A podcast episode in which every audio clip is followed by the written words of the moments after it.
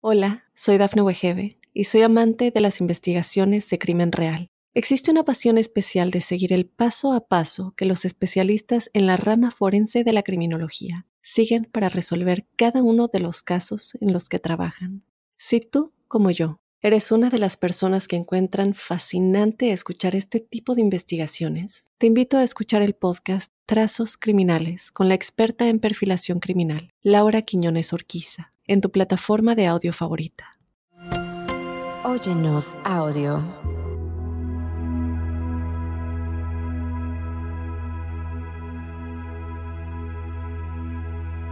¿Deseas comprender mejor la intersección de los ángeles en tu vida y su relación con la Virgen María?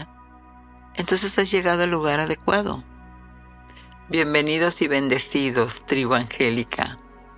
Soy Giovanna Ispuro y en este capítulo de tu podcast Ángeles en tu Mundo, vamos a explorar el papel de los seres celestiales en nuestra fe y su conexión con la Virgen María, la Madre de la Cristiandad, y todo lo que tiene que ver con, con ese, ese camino, ese origen de Madre María. Cada episodio te invito para que te sumerjas en la meditación, los rituales, numerología, mensajes y la historia de la Virgen María. Y ahora quédate. Y si sientes que ese es el momento en que tu corazón tiene el impulso para compartirle a alguien que sientas que le puede ayudar en su despertar de conciencia, hazlo. Y por supuesto, que en nombre de los que hacemos este podcast, te damos las gracias, gracias, gracias.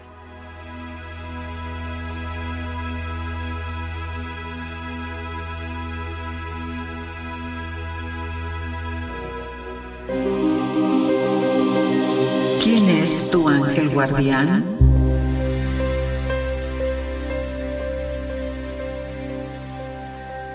Y ahora en Conoce a tu ángel, Vamos a hablar de la Virgen María, la patrona de todos los ángeles en la tradición católica.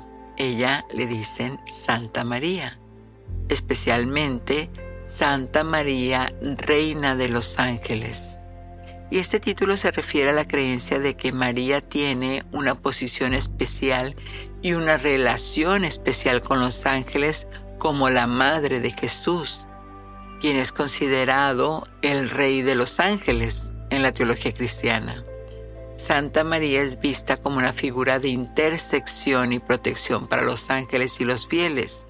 Y aquí hay algo importante, ¿no? Eh, eh, que aclarar, porque cuando se habla de que, bueno, ¿cómo le voy a decir yo a los ángeles? ¿Cómo me voy a comunicar? Mejor me comunico directamente con el Creador, me comunico con la Virgen, pero si la Virgen no hace milagros, ¿cómo está el asunto aquí? Es muy sencillo. El Creador es la singularidad, ¿no? Es el todo. Y un día dijo, ¿quién soy yo?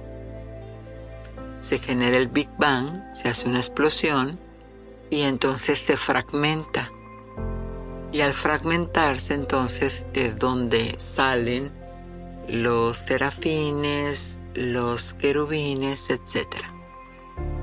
De ahí entonces sigue preguntándose, pero ¿quién soy?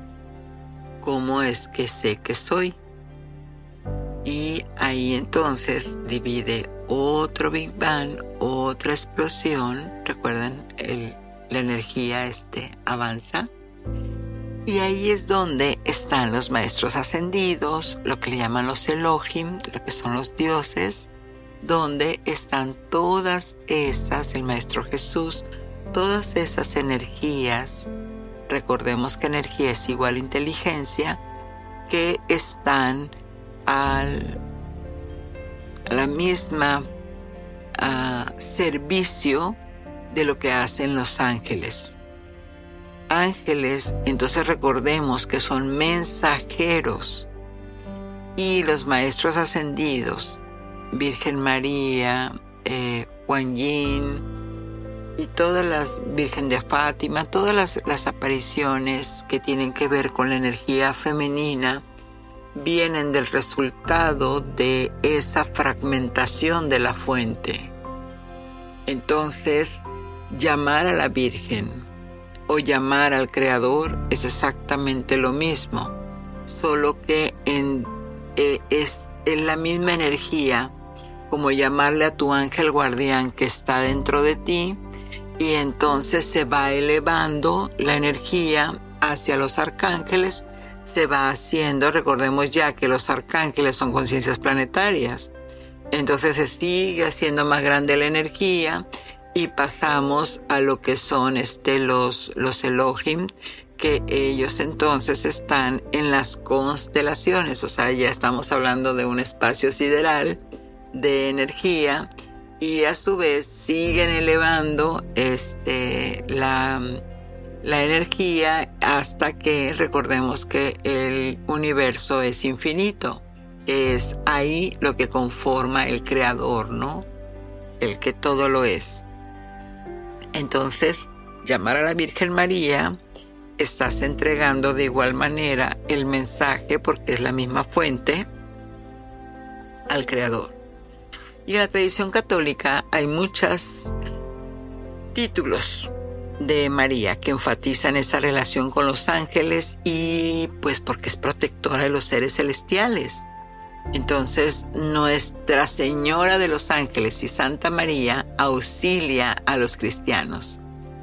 Estos títulos, pues lo que te van dejando es una devoción mariana, ¿no? De la Iglesia Católica, pero como te digo, es que ella representa a la Madre y la Madre es la Matrix, la, la fuente, digamos, donde emana si toda esa energía, solo que todavía está en caos, necesita al Padre para que le dé el patrón, le dé el movimiento, le dé el orden. Entonces por eso es que se necesitan los dos para, ¿no? El Padre y la Madre para la creación. Pero aquí específicamente, ahorita estamos hablando de Nuestra Señora de los Ángeles, de la Virgen María. Y eso realmente nos llena de tremendo regocijo.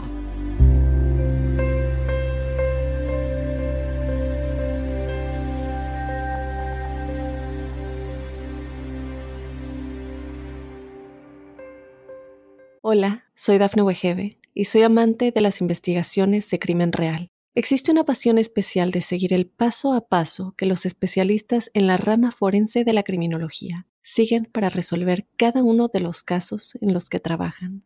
Si tú como yo, ¿eres una de las personas que encuentran fascinante escuchar este tipo de investigaciones? Te invito a escuchar el podcast Trazos Criminales con la experta en perfilación criminal, Laura Quiñones Orquiza, en tu plataforma de audio favorita.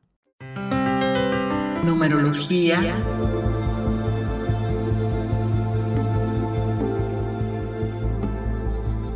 Y en la numerología hoy tenemos el número 555 y resulta que esta, el 555, se enfoca en el crecimiento personal y espiritual. Para mí el 5 es como el hippie, es el, que tiene el mercabano, que tiene movimiento, movimiento. Entonces, el tenerlo repetidamente, pues imagínate que te está incitando a un cambio y, y a recuperar tu libertad. Este, este cambio tus ángeles te ayudan a adaptarte y a vivirlo desde esa libertad. No, no es un me tengo que cambiar, me tengo que transformar, sino que desde tu propia conciencia y aprobación personal buscas esa transformación, ese, ese abrazo a los cambios y a, a la flexibilidad, porque el 5 te dice sé flexible ya que no te duelan las rodillas, ríndete. Bueno, eso lo dice la bio. Y bueno, este, en, en eso, cuando lo tenemos dos veces, imagínate la influencia, ¿no? Pues es que potencializa el significado de liberarte de situaciones que te están restringiendo. Toma conciencia de eso. Ya no puedes seguir atada o atado a algo o alguien que no te deja ser. Eso es lo que te están diciendo tus ángeles. Ya basta. Tienes tu propio brillo, tienes tu propia conciencia, tienes la libertad de ser quien eres y elijas ser. Entonces, si te estás topando con esos cinco, hay algo ahí que tus ángeles están dando cuenta y que quizás tú todavía no. El mensaje de tu ángel es, todo cambio requiere un sacrificio, pero todo sacrificio te trae una recompensa. Aquí estamos para guiarte.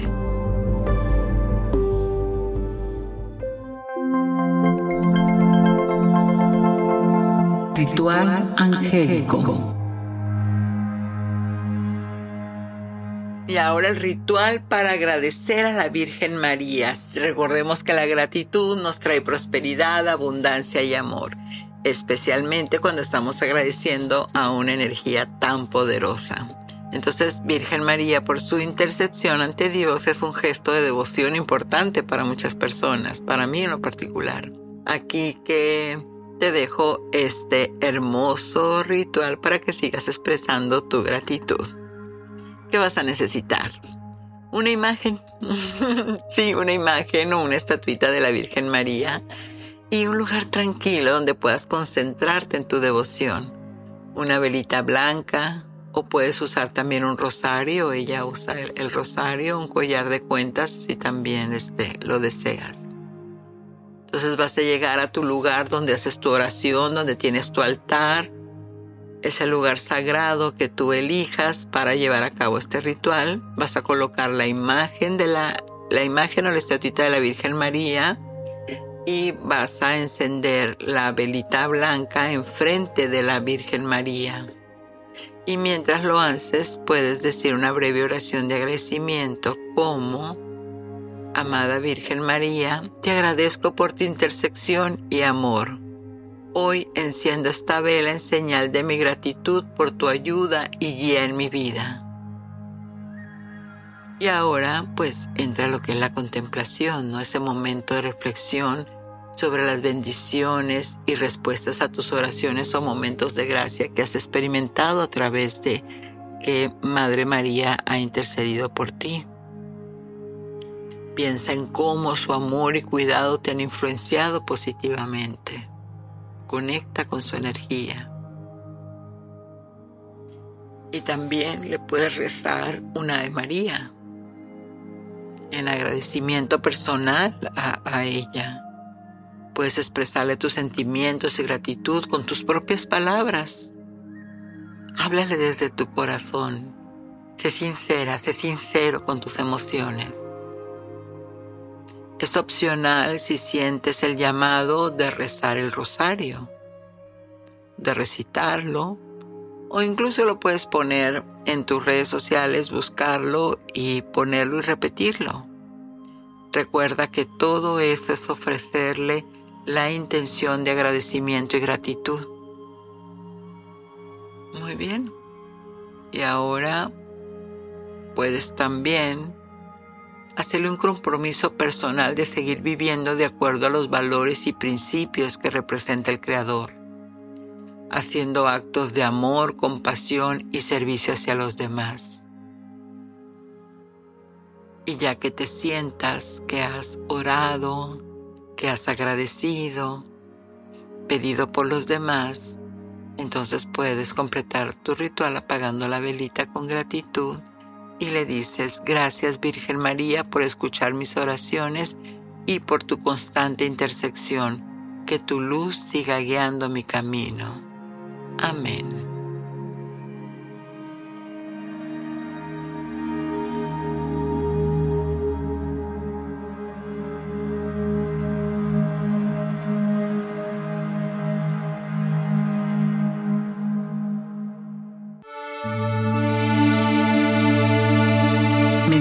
Angelical. Con esta meditación lograrás una conexión divina con la Madre María, Madre de todos los ángeles. Muy bien. Encuentra un lugar tranquilo donde no seas interrumpida, interrumpido. Siéntate o acuéstate en una posición cómoda. Cierra los ojos y vamos a respirar profundamente para relajarte. Inhala y exhala. Y entre más profundo inhales, más fácil conectas con tu yo interior. Respira, respira lenta y profundamente. Eso es. Entrégate a este momento de paz y de amor.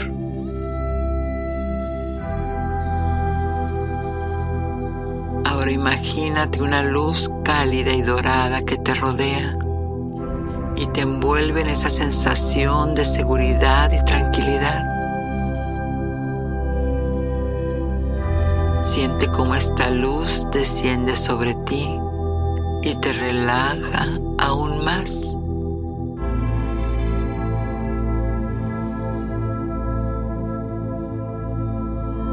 Y ahora, en tu mente, invoca la presencia de Madre de todos los ángeles con respeto y devoción. Amada Madre de todos los ángeles, te invoco con amor y respeto. Estoy abierto, estoy abierta a tu guía y a tu amor. Gracias por tu misericordia y por tu presencia.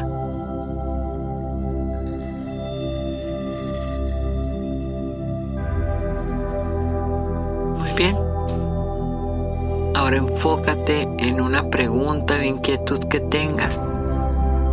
Siéntete abierta, abierto a recibir respuestas o guía a través de tu voz interior, imágenes o sensaciones que puedan surgir en ti.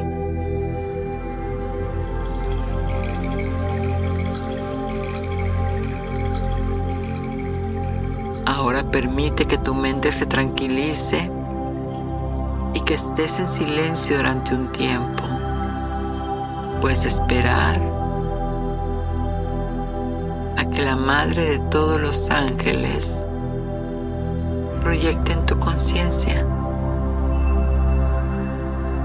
todo lo que estás necesitando de consuelo.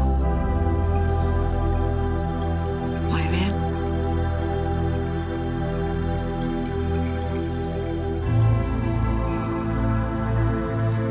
Puedes hacerle cualquier pregunta que tengas en tu corazón.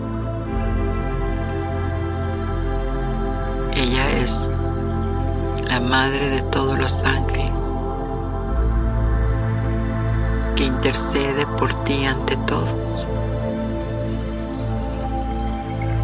Te dejo unos instantes para que sigas esa conexión.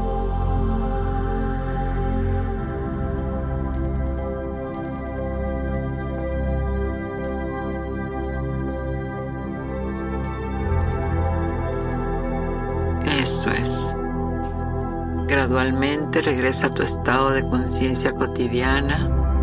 Abre los ojos, estira el cuerpo y con una sonrisa recibe el amor de Madre María.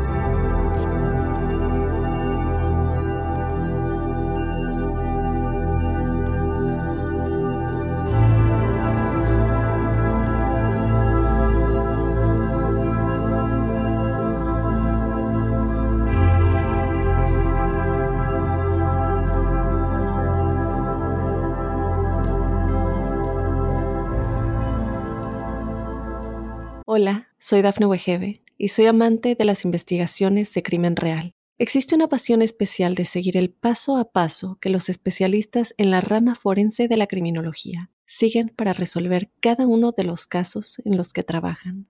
Si tú, como yo, eres una de las personas que encuentran fascinante escuchar este tipo de investigaciones, te invito a escuchar el podcast Trazos Criminales con la experta en perfilación criminal, Laura Quiñones Orquiza en tu plataforma de audio favorita.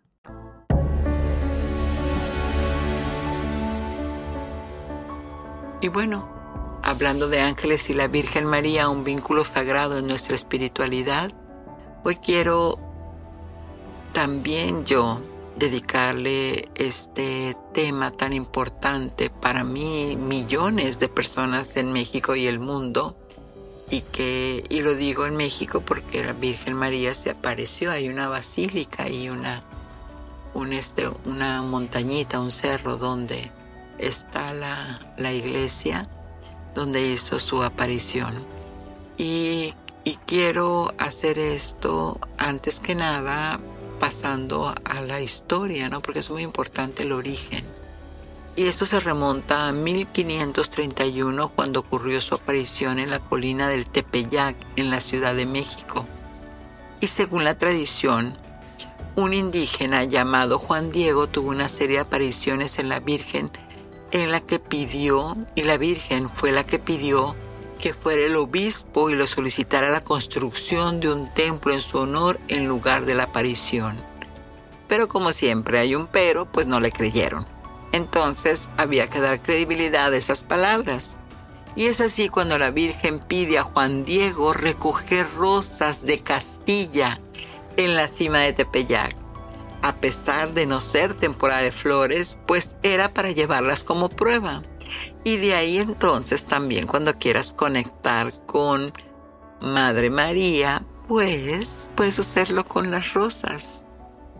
Y ya ante el obispo, pues me imagino al religioso con su cara de enfado, Juan Diego desplegó el ayate para mostrarle solo la prueba de las flores. Pero el milagro ocurrió al caer las flores y estaba la imagen de la Virgen María tal como se le había aparecido a él. Ante el asombro de lo ocurrido, el obispo y otros comenzaron a creer en la autenticidad de las apariciones.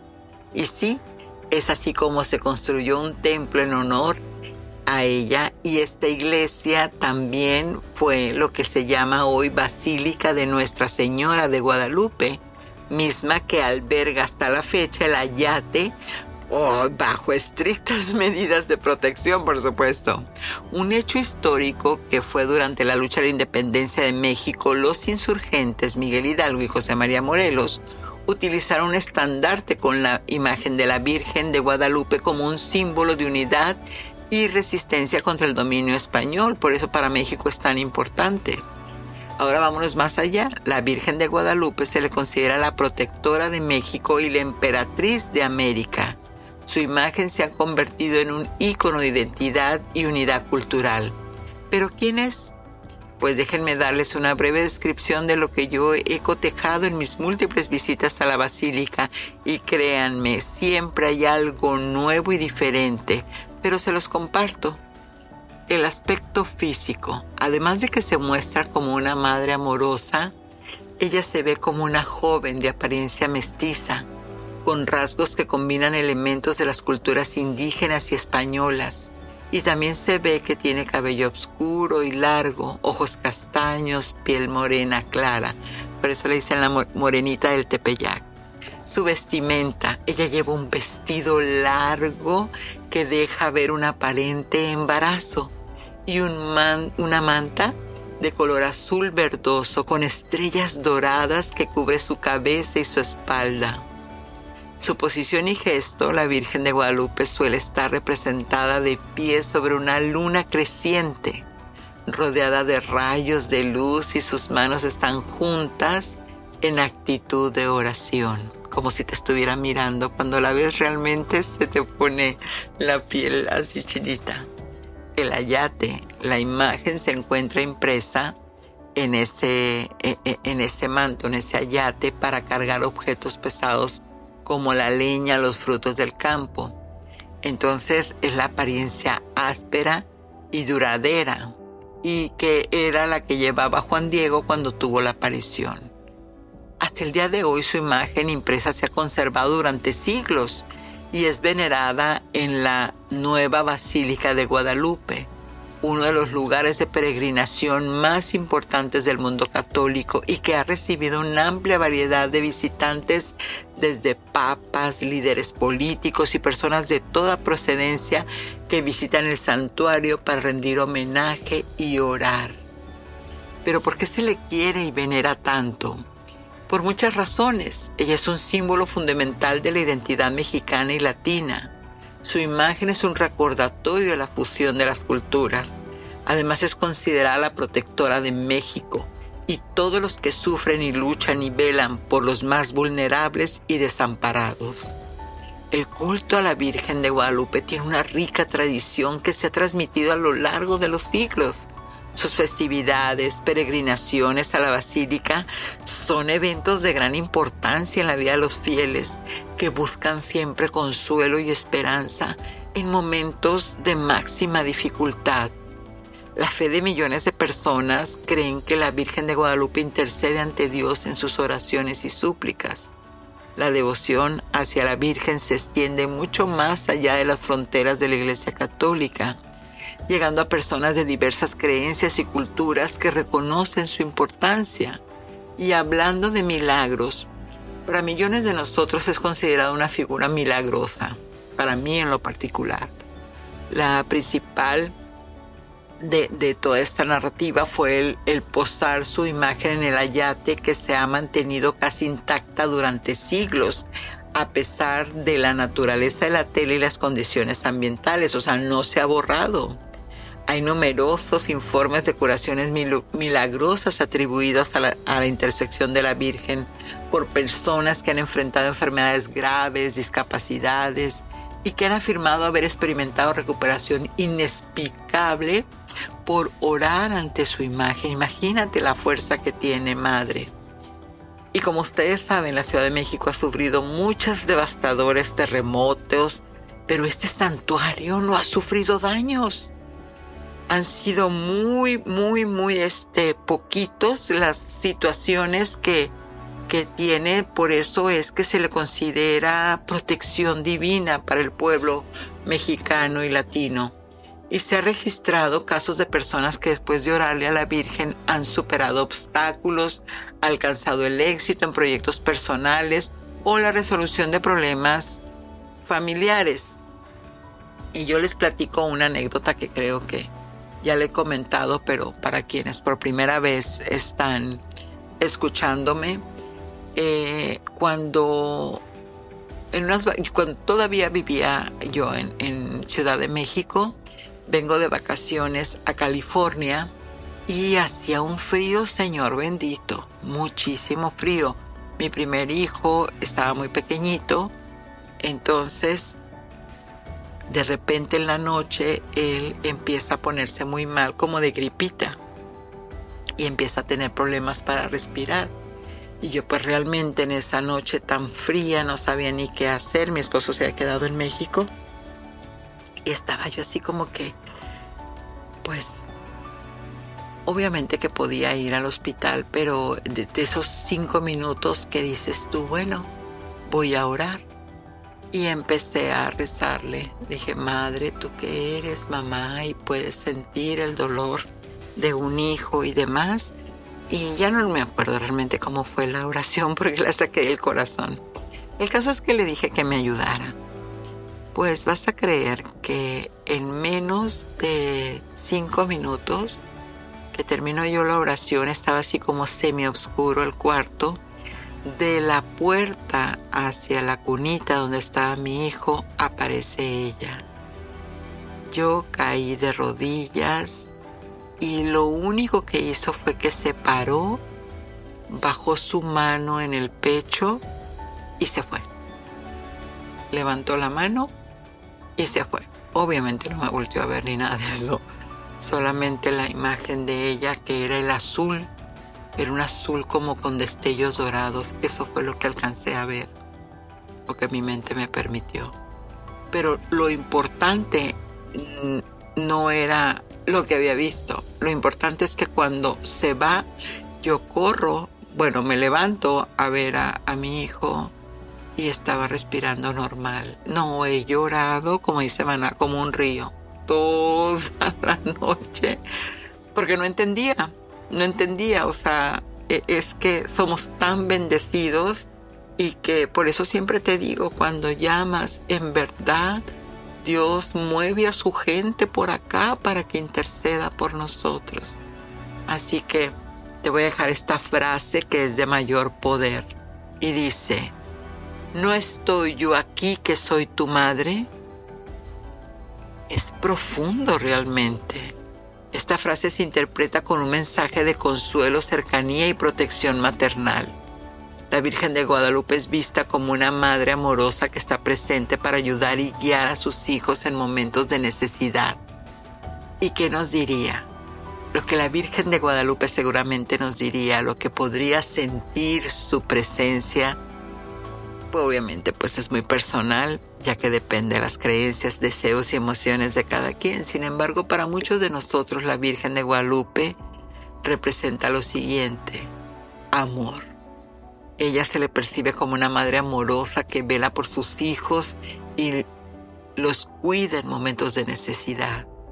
Esperanza, su imagen representa fe y esperanza en tiempos difíciles y puede ofrecer consuelo y aliento en desafíos que estamos viviendo. Ella también es unidad, su aparición y mensaje es un recordatorio de la importancia de la unidad y la armonía entre las personas y principalmente fe. Su presencia puede inspirar y fortalecer la fe de millones de creencias. El mensaje de la Virgen María yo soy tu madre, quien intercede por ti ante el Creador. Pídeme en qué puedo apoyar tus deseos y con amor te lo concederé.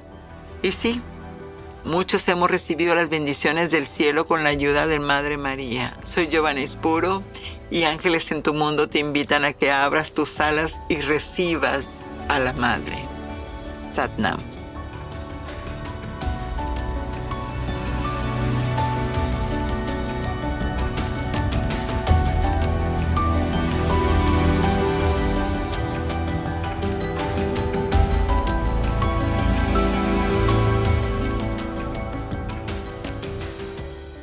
Hola, soy Dafne Wegebe y soy amante de las investigaciones de crimen real. Existe una pasión especial de seguir el paso a paso que los especialistas en la rama forense de la criminología siguen para resolver cada uno de los casos en los que trabajan.